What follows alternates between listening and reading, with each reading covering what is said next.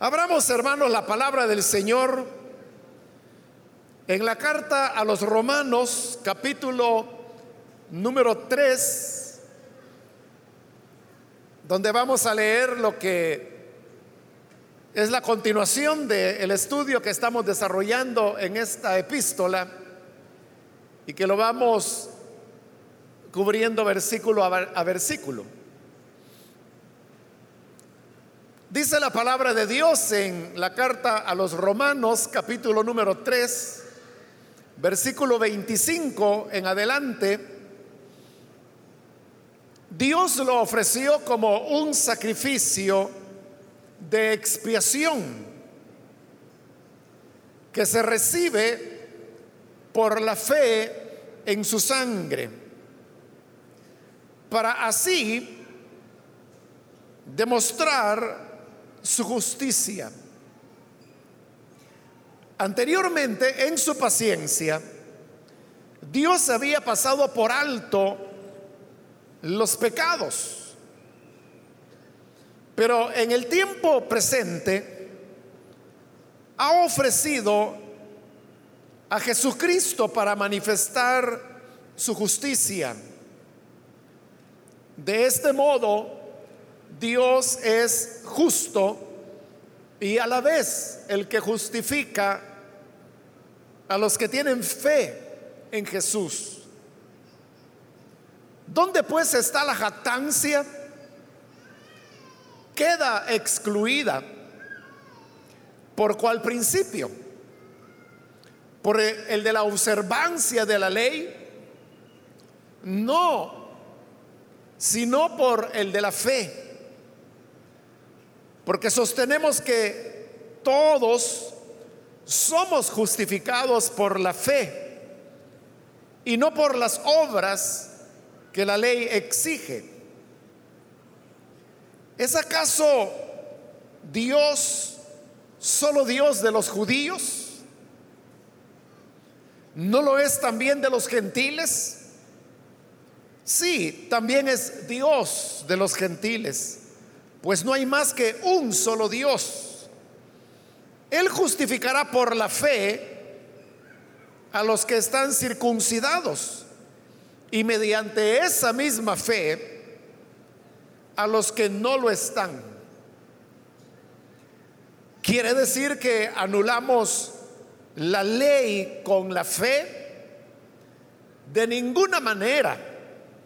Más bien, confirmamos la ley. Amén. Hasta ahí dejamos la lectura. Pueden tomar sus asientos, por favor, hermanos.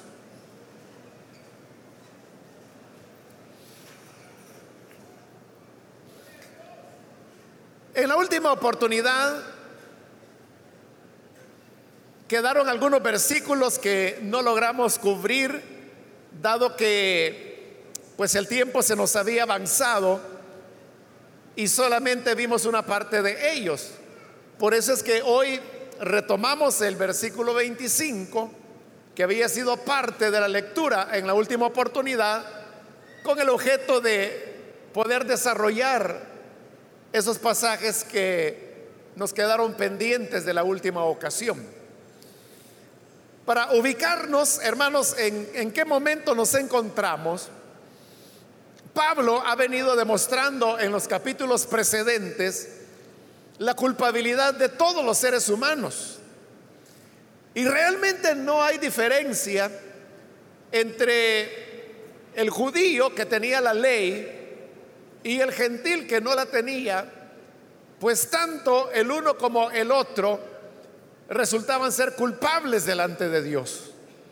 Y por eso es que ya en este capítulo 3, Pablo llegaba a la conclusión sobre la base de las escrituras también, que no hay justo ni aún uno, que no hay uno que haga el bien o que agrade al Señor. Siendo esa la realidad, todos los seres humanos entonces nos encontramos bajo condenación. Pero si esta es la realidad, entonces, ¿cómo es que el ser humano puede alcanzar la salvación. Ese dijimos es el tema de esta carta. Toda la carta trata ese tema y es cómo el ser humano puede alcanzar la salvación. En los versículos que vimos en la ocasión anterior,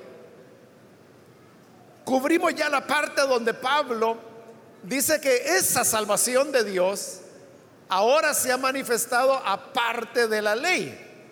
Es decir, el camino que nos lleva a la salvación no es el camino de las obras, no es el camino de hacer las obras de la ley.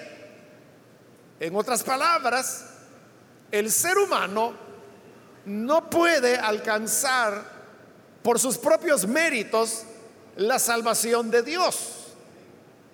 Entonces la salvación no es algo meritorio, sino que es, es un don, es un regalo que recibimos de manera gratuita y no porque hayamos acumulado los méritos que necesitamos como para merecer esa salvación. Ahora,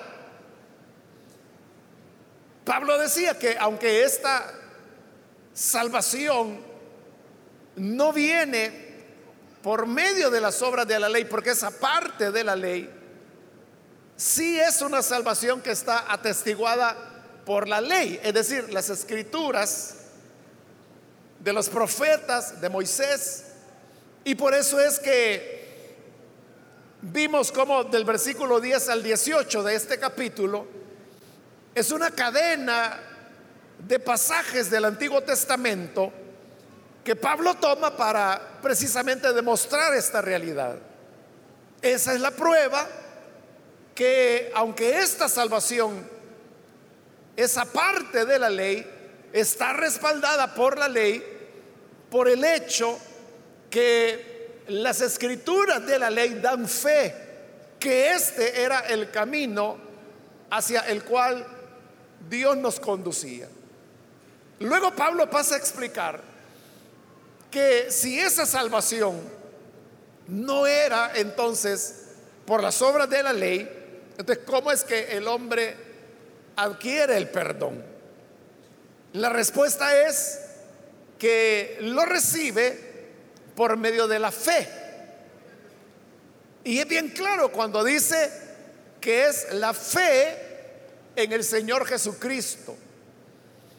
Entonces la salvación no es por las obras, no es por méritos, no es por la conducta humana, no es por lo que hagamos, no es por lo que dejemos de hacer, sino que es por la confianza que nosotros podamos tener en la obra redentora del Señor Jesús. Y ahí nos detuvimos en la ocasión última, cuando Pablo utilizó el nombre de la redención, habló de ser redimidos. La redención es ser salvados de la esclavitud, de la opresión, en este caso del pecado y de la muerte. Pero ¿cómo es que funciona esta redención? Ahora viene la explicación en el versículo 25 que hemos leído. Dios lo ofreció, refiriéndose al Señor Jesús, como un sacrificio de expiación. Notemos en primer lugar que se, nos, está diciendo que el Señor Jesús fue ofrecido por Dios como un sacrificio.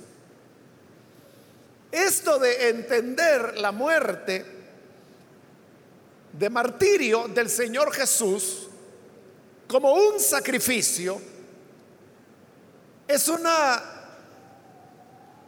revelación que recibió Pablo y que él elaboró teológicamente sobre la base de las escrituras del Antiguo Testamento, que eran las únicas que existían en el momento que él comenzó a enseñar estas cosas.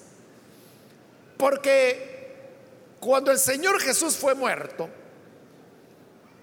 vemos como en el libro de los Hechos, sobre todo en los primeros capítulos, usted puede encontrar cómo los discípulos, los apóstoles, comenzaron a interpretar la muerte de Jesús. En el libro de los Hechos usted puede encontrar las primeras predicaciones. Bueno, de hecho ahí está la primera predicación que fue pronunciada por los apóstoles y es el día de Pentecostés. Cuando Pedro anuncia el Evangelio, eso está en el capítulo 2 del libro de los Hechos, y él habla sobre la muerte de Jesús. Pero cuando habla de la muerte de Jesús, nótelo bien, ahí lo tiene en el libro de los Hechos, y no solo en ese mensaje, sino que en los que van a seguir también. Presenta la muerte de Jesús como una injusticia, como un pecado pero nada más. No hay ninguna mención que por esa muerte del Señor Jesús haya una puerta abierta de esperanza para la humanidad y mucho menos que por esa muerte haya perdón de pecados. Es decir, en los, en los primeros años de la iglesia cristiana, los discípulos no veían que en la muerte de Jesús hubiese algún propósito redentor. No lo veían ni como sacrificio, ni como expiación, ni como propiciación, ni como redención. Lo veían simplemente como un asesinato, como una injusticia. Pero es Pablo el que posteriormente, y ya en su conversión, y recuerde que Pablo tardó, bueno, no hay una seguridad, pero por lo menos 10 años después que Jesús hubo resucitado para llegar a su conversión. Pero es Él el que comienza a reflexionar en esto de la muerte de Jesús. Y es Él el que se da cuenta que la muerte de Jesús en verdad fue un asesinato, fue una injusticia, pero era algo mucho más que eso. Y él comienza a ver la totalidad de las escrituras y ve cómo las relaciones de Dios con el hombre todo el tiempo habían sido realizadas por medio de sacrificios. Desde Adán y Eva, pasando por Caín, pasando por Noé y pasando por todos los hombres de Dios del Antiguo Testamento, ya no se diga cuando el tabernáculo de Moisés es erigido o cuando es construido el templo o cuando es reconstruido en el regreso de la deportación. Todo un sistema basado en los sacrificios, donde hay todo un libro de la Biblia que se llama Levítico, dedicado a las instrucciones de cómo habría de realizarse cada una de las diversas modalidades de sacrificio que había. Entonces Pablo se pone a reflexionar que si el tema de los sacrificios tiene tanta preponderancia en la revelación del Antiguo Testamento, que repito era la única que existía en su época, entonces eso él lo conecta con la vida de Jesús. Y es ahí donde ve que la muerte de Jesús también tiene un sentido teológico. Y es que era Dios quien lo estaba ofreciendo en sacrificio. Ahora, Romanos, que es la carta que estamos estudiando, Esta es ya la última de las cartas que Pablo escribió. Es decir, el que aquí está escribiendo es ya un Pablo maduro, cuyo pensamiento teológico está totalmente desarrollado. Y por eso es que él tiene muchas convicciones. Y una de esas convicciones es la que encontramos en este versículo 25. Y es que Dios ofreció a su Hijo como un sacrificio. Pablo va más allá de lo que los apóstoles veían, porque lo que los apóstoles veían era la cobardía de Pilato, la traición de Judas, que son las cosas que se mencionan en las predicaciones de ellos. Pero jamás pensaron que era Dios el Padre ofreciendo a su Hijo en sacrificio. Pero hoy Pablo lo está declarando así con esa claridad. Dice, Dios lo ofreció como un sacrificio. Y luego dice de expiación. La nueva versión internacional, que es la que yo estoy utilizando, dice sacrificio de expiación.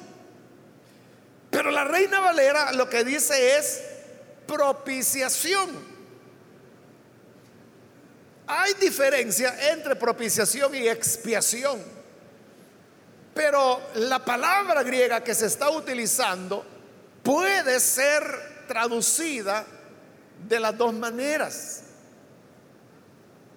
Es decir, en la palabra griega va implícito los significados que para nosotros en español constituyen palabras diferentes. Por lo tanto, las dos traducciones son correctas. Pero ya que tenemos las dos, podemos aprovechar para explicar un poquito, primero, qué es propiciación, como lo traduce la Reina Valera. Propiciación es la acción de, quien busca agradar a Dios.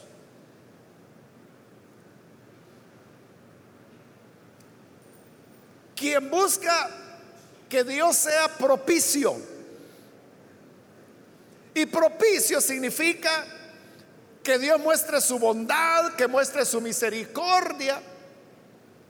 Normalmente, el que propicia está propiciando a favor de otra persona, no de él.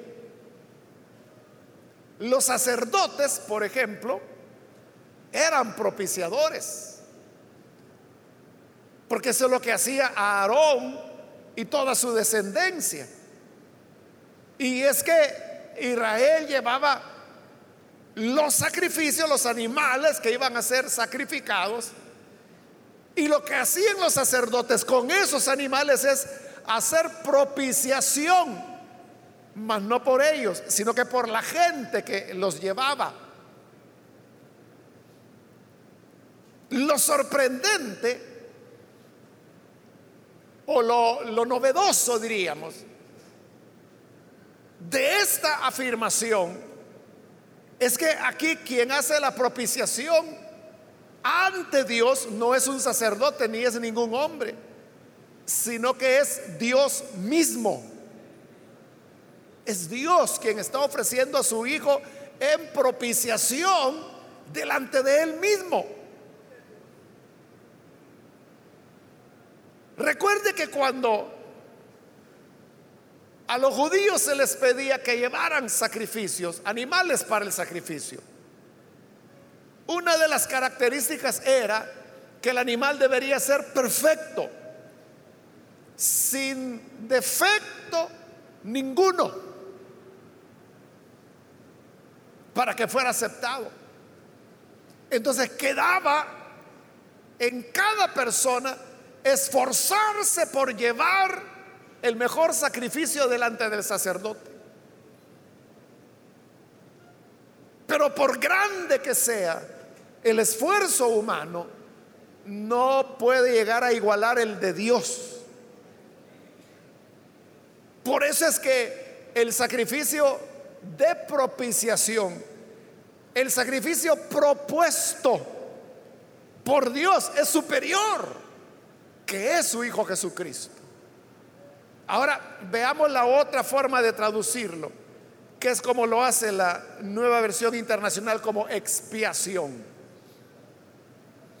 La expiación viene de la palabra propiciatorio. Y el propiciatorio era el nombre que tenía la tapadera hecha de oro que cubría la caja que nosotros la conocemos como el arca del pacto, que era la que estaba en el lugar santísimo, o bien del tabernáculo, o bien del, del templo.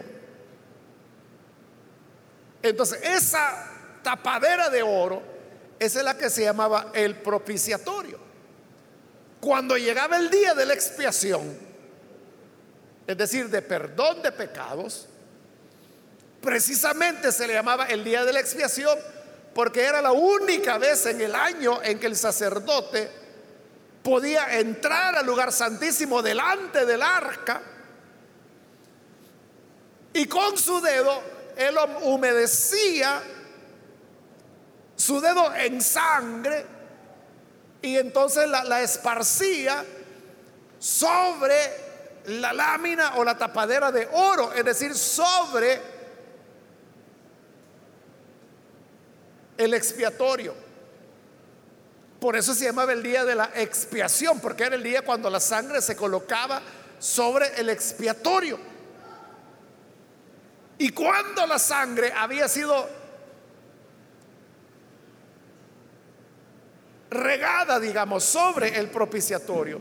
El sacerdote podía salir delante de la gente y bendecir a todo el pueblo, declarando que sus pecados habían sido perdonados. Entonces, ¿qué era la expiación? Era derramar la sangre por la cual Dios pasaría por alto los pecados de su pueblo. Entonces cuando Pablo dice que Dios lo ofreció como un sacrificio de expiación, lo que Pablo está diciendo es, Jesús fue el cordero que en el día de la expiación, año tras año, el sumo sacerdote sacrificaba, cuya sangre era recogida en un recipiente y era llevada dentro del lugar santísimo, es decir, a la presencia de Dios, para hacer la aspersión de la sangre sobre el propiciatorio que traía paz y bendición al pueblo. Hoy ya no es un cordero, es el Hijo de Dios. Hoy ya no es un sacerdote, es Dios quien ofrece a su Hijo.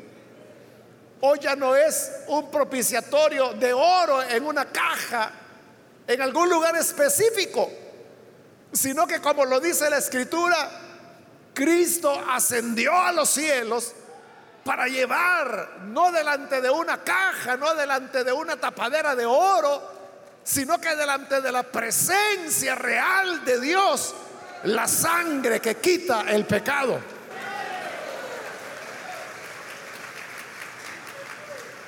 Entonces vea, es todo un concepto de redención en torno al sacrificio de Cristo. Pero continúa diciendo, vuelvo a leer el versículo 25, Dios lo ofreció como un sacrificio de expiación que se recibe por la fe en su sangre. ¿Cómo nos hacemos beneficiarios de ese sacrificio de expiación o de propiciación. Bueno, realmente es las dos cosas, ¿no? Nos apropiamos de él por la fe. ¿Y qué significa fe en su sangre? Significa que tenemos la confianza puesta en que la sangre perdona nuestros pecados.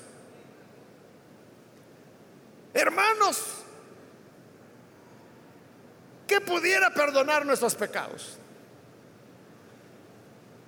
No son las aguas del bautismo, como alguna gente cree, y que por eso dicen, mire, hay que bautizarse en río, porque al bautizarse en río, el agua se lleva los pecados.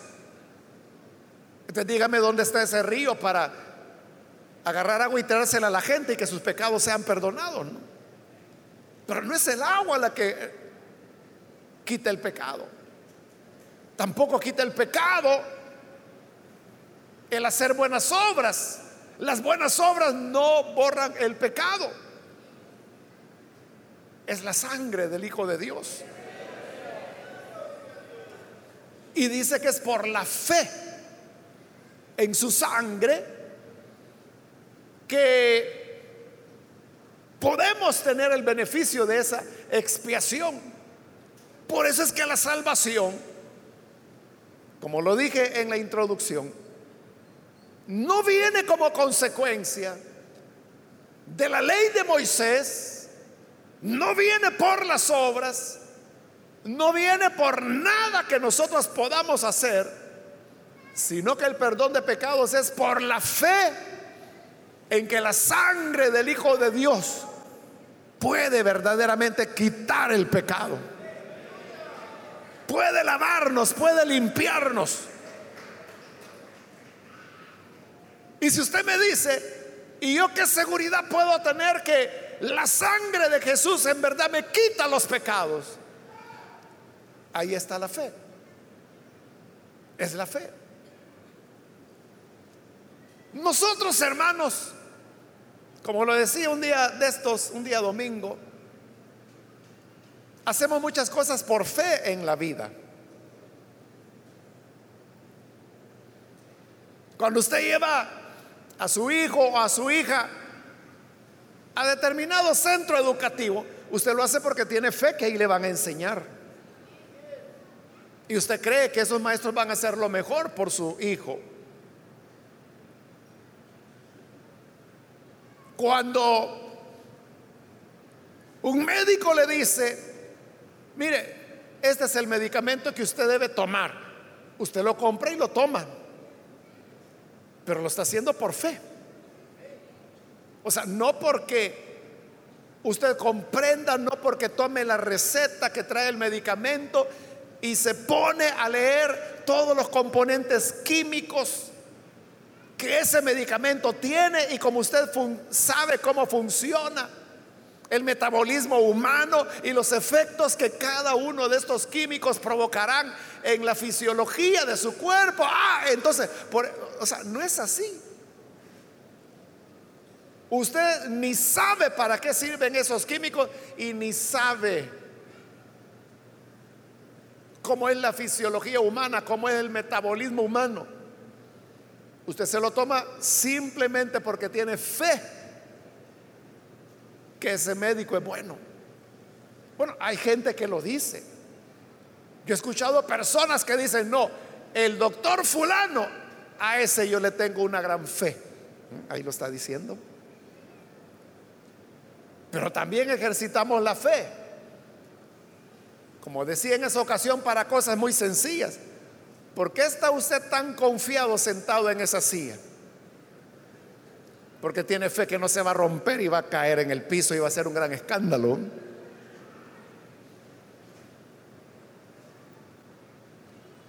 tenemos fe. ¿Por qué entonces no vamos a tener fe en la sangre del Hijo de Dios? Siendo que no es un médico, siendo que no es el mecánico que hizo la silla, sino que es Dios quien lo ofreció como sacrificio de expiación. es creerle a Dios, es tener fe en el poder de esa sangre.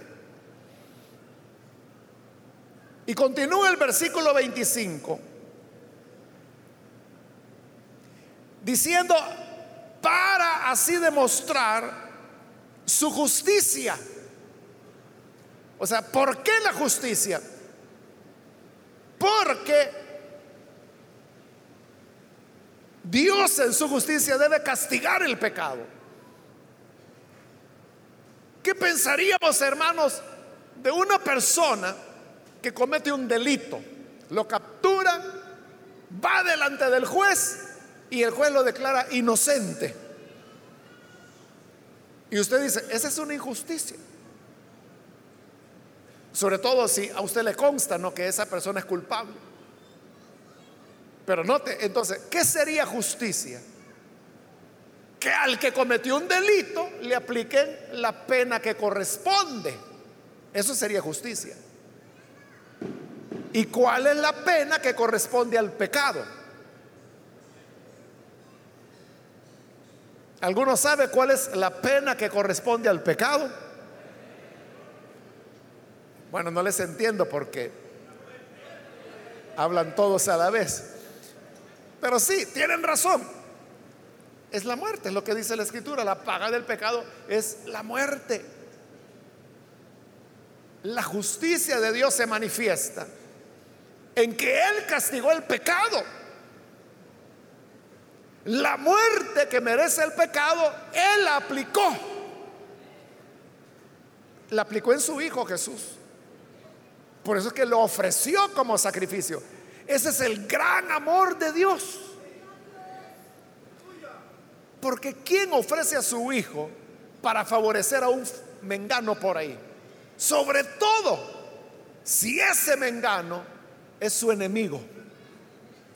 Como todos los hombres y mujeres, todos éramos enemigos de Dios por nuestra conducta, por nuestra rebelión pero Dios muestra su gran amor en que aún estando enemistados por nuestros pecados, Él envía a su Hijo para que sea Él el que pague la cuenta que nosotros debemos.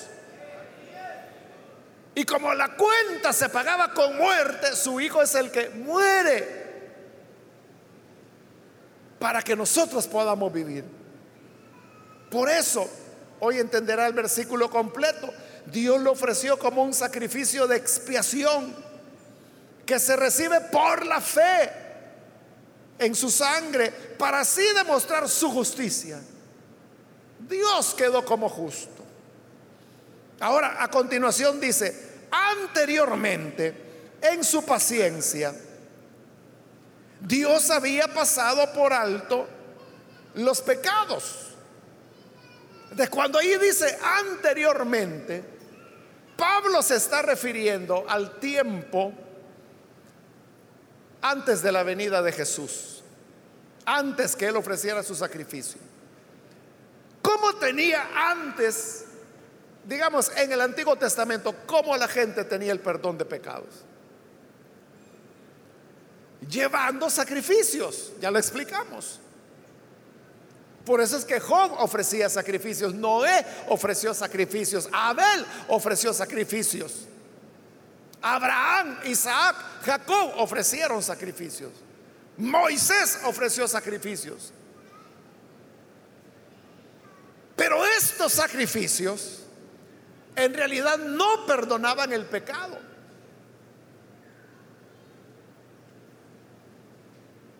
Eso lo explica el libro de Hebreos. Y dice que la prueba, que los sacrificios de animales, de corderos, de toros, lo, que fuera, la prueba que no perdonaban el pecado es que esos sacrificios tenían que repetirse de año en año en el día de la expiación. Hermanos, si eso nosotros lo trasladáramos a nuestra experiencia cristiana, eso significaría que todos los años, en una fecha establecida, todos tendríamos que estar recibiendo otra vez a Jesús, bautizándonos otra vez en agua, todos los años. Porque eso es lo que hacían en Israel, que todos los años se repetía la expiación era el día de la expiación. ¿Y por qué había que estarlo repitiendo y repitiendo y repitiendo? Hebreo dice que porque la sangre de los machos cabríos, de las ovejas, de los corderos, no podían quitar el pecado. Entonces, si no quitaban el pecado, ¿por qué uno ve, esa es la percepción que uno tiene, que en el Antiguo Testamento Dios perdonaba pecados? Y dice Pablo, no, no, no es que los perdonaba, sino que lo que hacía era que los pasaba por alto. Los pasaba por alto. O sea, Dios sabía que ahí estaba el pecado. Pero los pasaba por alto. Y se iban acumulando. Se iban acumulando. Las deudas del pecado se iban acumulando. Así, hermanos, es como como la deuda. Que si usted no paga la deuda, en realidad la deuda va aumentando, se va acumulando. Mire, por ejemplo, la deuda del país, de nuestro país, El Salvador. Es una deuda, hermanos, que viene de hace décadas, pero que ha ocurrido. Que cuando llega el momento de pagar la deuda, el país no tiene para pagarla. Entonces, ¿qué hace el país? Lo que hace es que da un abono, algo así como el 10% de lo que se debe. Y entonces los organismos internacionales, el Banco Mundial, el Fondo Monetario Internacional, que son las entidades que le han prestado al Salvador. Entonces ellos vienen, reciben ese pago parcial, pero el resto, el otro 90%, supongamos que se pagó el 10%, el otro 90% lo trasladan hacia el futuro, algunos años después. Es decir, la deuda la van pasando en el tiempo. Eso tiene un nombre técnico en inglés que se llama rollover. Y rollover significa eso, que la deuda se va pasando de tiempo en tiempo. La deuda que actualmente tiene El Salvador, que son varios miles de millones de dólares, esa no es una deuda de ayer, ni del año pasado, ni de 10 años, ni de 20 años, ni de 30 años. Es una deuda que se viene acumulando desde allá por los años 40. Porque fue ahí por los años 30 más o menos. El Salvador ya tenía deuda en esos años. Pero El Salvador la canceló. O sea, increíblemente. Ahí por los años entre el 31 al 44, 1931 a 1944, El Salvador pagó su deuda externa, quedó cero. El Salvador no le debía a nadie.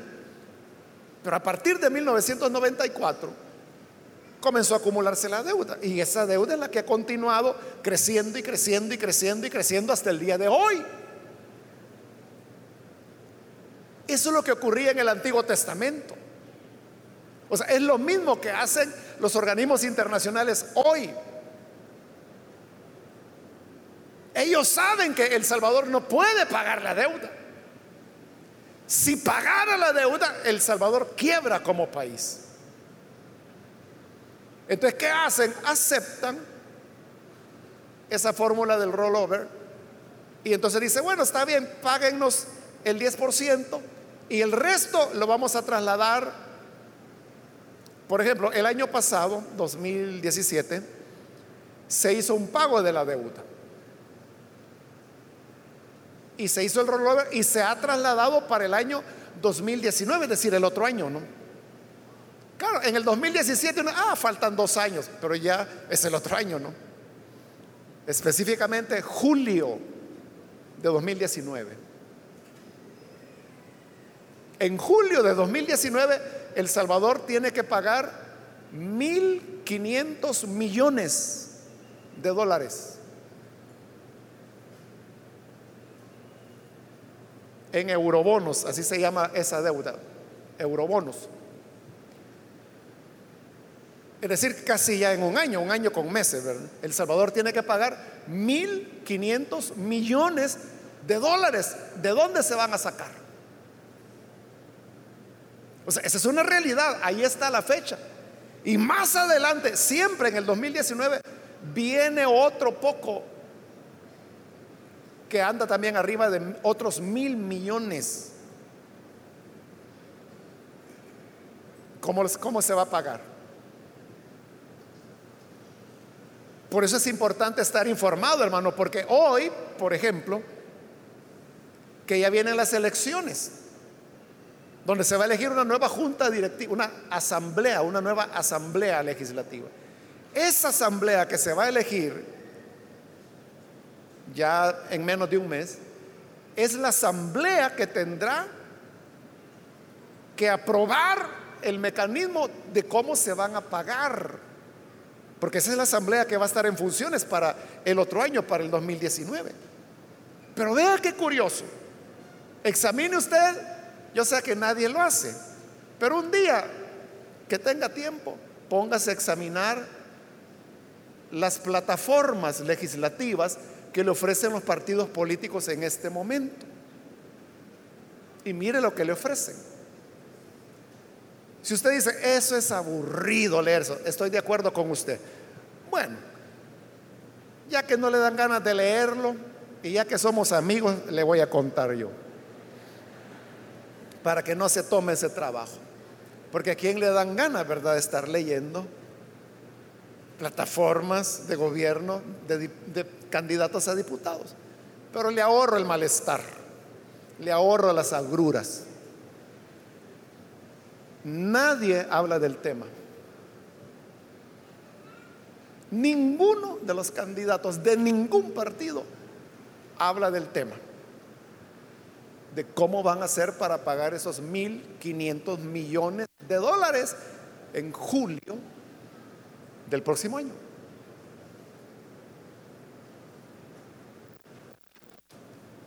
Bueno, y luego vienen las elecciones presidenciales. Mire qué bonito.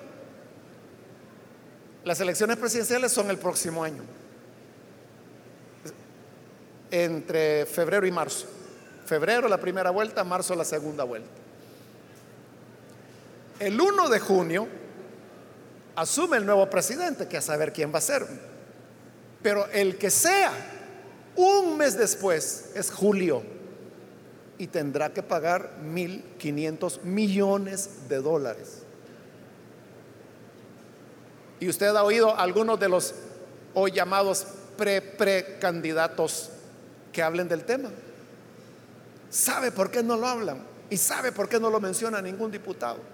Porque solo hay una manera. El Salvador ya topó, o sea, ya El Salvador ya no puede continuar haciendo rollovers. Porque ya la deuda ya llegó a un punto que está en el límite, ya no se puede más. Entonces, ¿sabe cuál es la única manera en que se puede pagar? Aumentando los impuestos. Pero esa es mala palabra.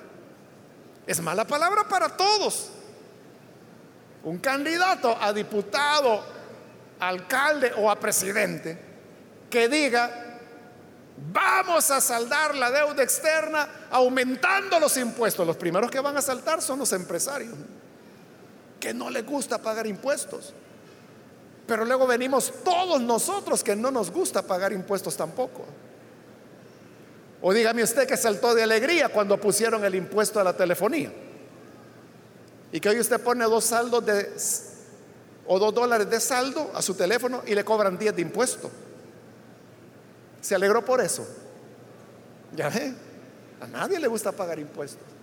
¿Y qué tal si le dijeran que el IVA ya no va a ser del 13%, sino que va a ser del 15%?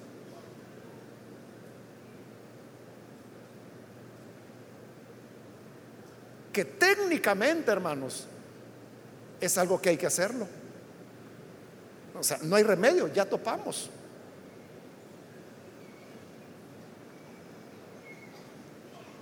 El IVA que se paga en El Salvador, bueno, ya es el más bajo de Centroamérica. O sea, usted puede decir, pero qué barbaridad, ¿y qué hacen con tanto dinero? Es que es la deuda. Bueno, eso solo para que usted tenga un poquito de claridad a la hora de ir a votar, que no se deje llevar por la cancioncita o porque le regalaron una camiseta. Que después viene el, gran, la gran tronazón en julio del otro año.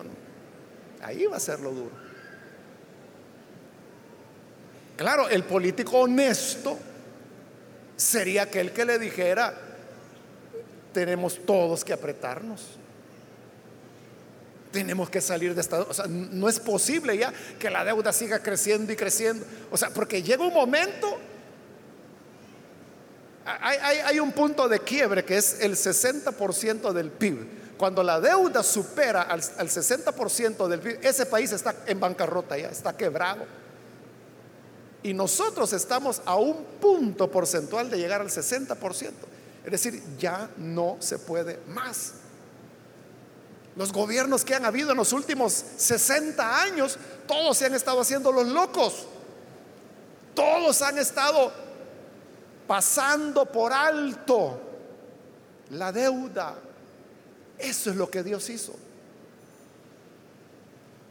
Fue pasando por alto la deuda de pecados que tenían las personas. Dios decía, tengo que matarlos porque la paga del pecado es muerte. Pero como Dios es misericordioso, les voy a aceptar que si me ofrecen la sangre de un cordero por un año, vamos a hacer rollover con sus pecados y se los vamos a trasladar al otro año. Y así era, al otro año ahí estaba la deuda, más grande ahora. Porque no solo eran los pecados del año pasado, sino que todos los que durante el año había cometido la persona. Y Dios decía, hoy sí necesitan que los mate, pero como Dios es tan misericordioso, hagamos otro sacrificio y trasladémosla al otro año. Y la fue trasladando y trasladando. Y la deuda de la humanidad llegó a ser inmensa. Eso es lo que Pablo está diciendo. Cuando dice, en su paciencia. Y eso es lo que los organismos internacionales tienen paciencia. Paciencia. Pero hay un momento en que dicen, no, ya no. igual, en la paciencia, Dios pasó por alto los pecados, pero, versículo 26, en el tiempo presente, o sea, Dios dice, ya no se puede. Hay que parar esto. Por eso, en el tiempo presente, ha ofrecido a Jesucristo. Entonces, note quién ofrece el sacrificio. Es Dios. No es el sumo sacerdote. Ha ofrecido a Jesucristo para manifestar su justicia. Es decir, Jesús canceló la deuda de pecado.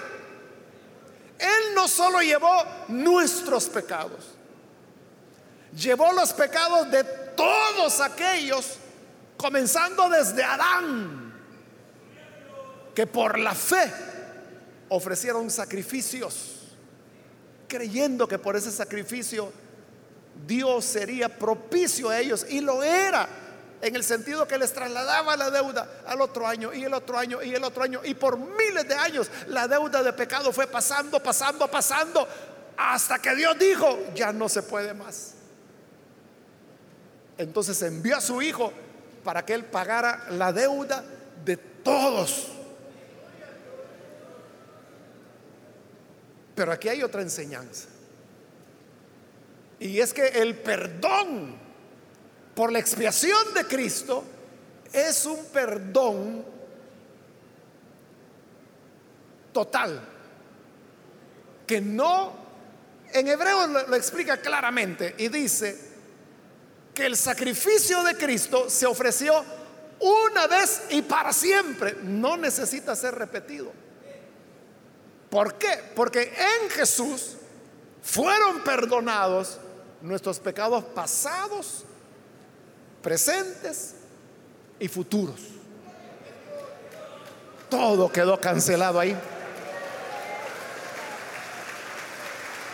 Así es. Ahora usted dirá, ah, entonces todos los pecados que yo voy a cometer ya fueron perdonados. Sí. Ah, entonces yo me voy a vivir una vida de pecado. Tranquilo, espere que lleguemos al capítulo 6. Y usted entenderá por qué no. No se puede tomar esa actitud. Bueno, ya Pablo ya dijo algo, ¿no? Se recuerda en el pasaje donde él decía, que lo criticaban diciendo, hagamos males para que vengan bienes. Pablo dijo, esa gente que dice eso es digna de condenación, dijo. Porque entonces no están entendiendo la gracia de Dios. Pero volviendo, son perdonados nuestros pecados pasados, presentes y futuros. Por eso es que no necesitamos cada año estar recibiendo otra vez a Jesús. Por eso es que el bautismo en agua es un acto de una vez en la vida. Porque ahí está el perdón total. Gracias a Dios que es así, hermanos. Porque si Dios solo nos hubiera perdonado los pecados que cometimos hasta el momento de creer, ya estaría condenado usted y yo todos otra vez. Si Dios solo nos hubiera perdonado nuestros pecados que cometimos antes de recibirle como Salvador, ¿qué haríamos con todos los pecados que estamos cometiendo después de la conversión? Tendríamos que buscar a otro Cristo para que vaya a morir en la cruz por nosotros de nuevo. O tendría que venir el mismo Jesús a encarnarse. Bueno, encarnado ya está. Pero a morir de nuevo. Y por eso Hebreo dice que habría que estar repitiendo el sacrificio de Cristo. Cuando la escritura dice que fue una vez y para siempre. Entonces Jesús perdonó nuestros pecados pasados, pero también los presentes y los futuros. Es que como lo he dicho otras veces, Dios no perdonó una época de nuestra vida. Lo que Él perdonó fue personas. Lo perdonó a usted. Me perdonó a mí. Eso es lo que Él hizo. Imagínese, su servidor tiene 43 años de haber recibido a Jesús. Si solo me hubiera perdonado mis pecados antes de recibirle a Él, ya estaría hundido yo totalmente en condenación otra vez. Si la mayor parte de mi vida le he pasado después de la conversión. Pero Él no perdonó mi vida, una etapa de mi vida, una época de mi vida. Me perdonó a mí. Yo soy perdonado. Y todo aquel que tiene fe en la sangre del Hijo de Dios es perdonado también.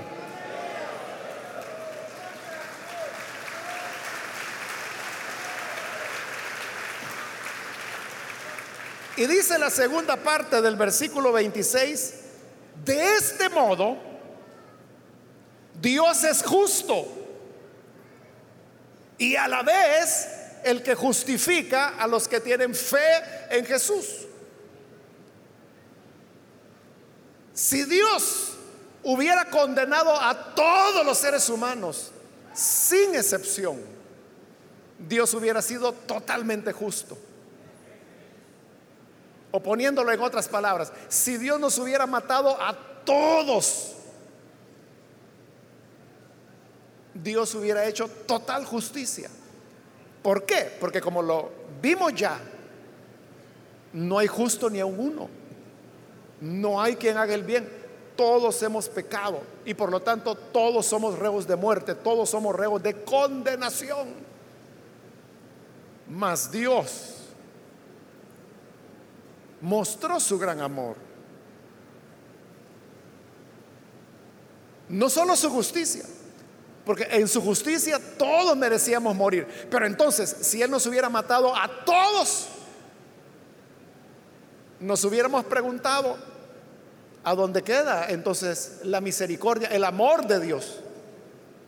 El amor de Dios se manifiesta en que en lugar de matarnos a nosotros, sacrificó a su Hijo, lo ofreció como sacrificio de expiación, cargando en él la muerte que nosotros merecíamos y la vida que por su justicia él merecía, nos la entregó a nosotros. Y ahí es donde Dios cumplió las dos cosas. Cumplió su justicia al dar muerte a su Hijo Jesús y mostró su amor al entregarnos la vida como producto de ese sacrificio. Por eso dice, Dios es justo y a la vez el que justifica a los que tienen fe en Jesús. Vuelve a salir el tema de la fe. Entonces, ¿cómo es que nosotros tenemos el perdón de pecados? Por medio de la fe. Creyendo en Jesús. Confiando en que Dios no miente. Confiando en el poder que tiene la sangre de Cristo. ¿En qué confía más usted? en el poder de la sangre de Cristo o en la habilidad que usted tiene para hacer buenas obras y para mantenerse perfecto sin pecado. ¿En qué confía más? ¿En qué tiene más fe? ¿En Dios o en usted mismo?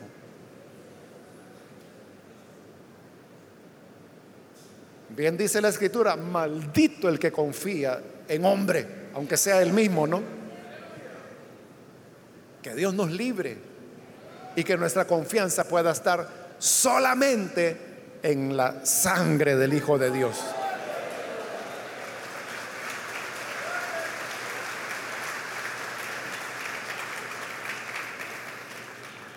Hermanos, otra vez se nos terminó el tiempo, pero por lo menos cubrimos los versículos que nos quedaron pendientes en la última oportunidad.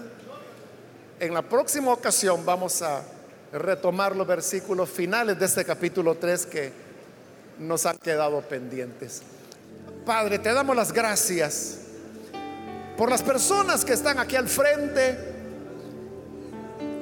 y también te pedimos por aquellos que a través de televisión, de radio o de internet están abriendo sus corazones para arrepentirse y creer a tu palabra. Señor amado, perdónales, lávales en tu sangre. Que haya, Señor, para ellos santificación,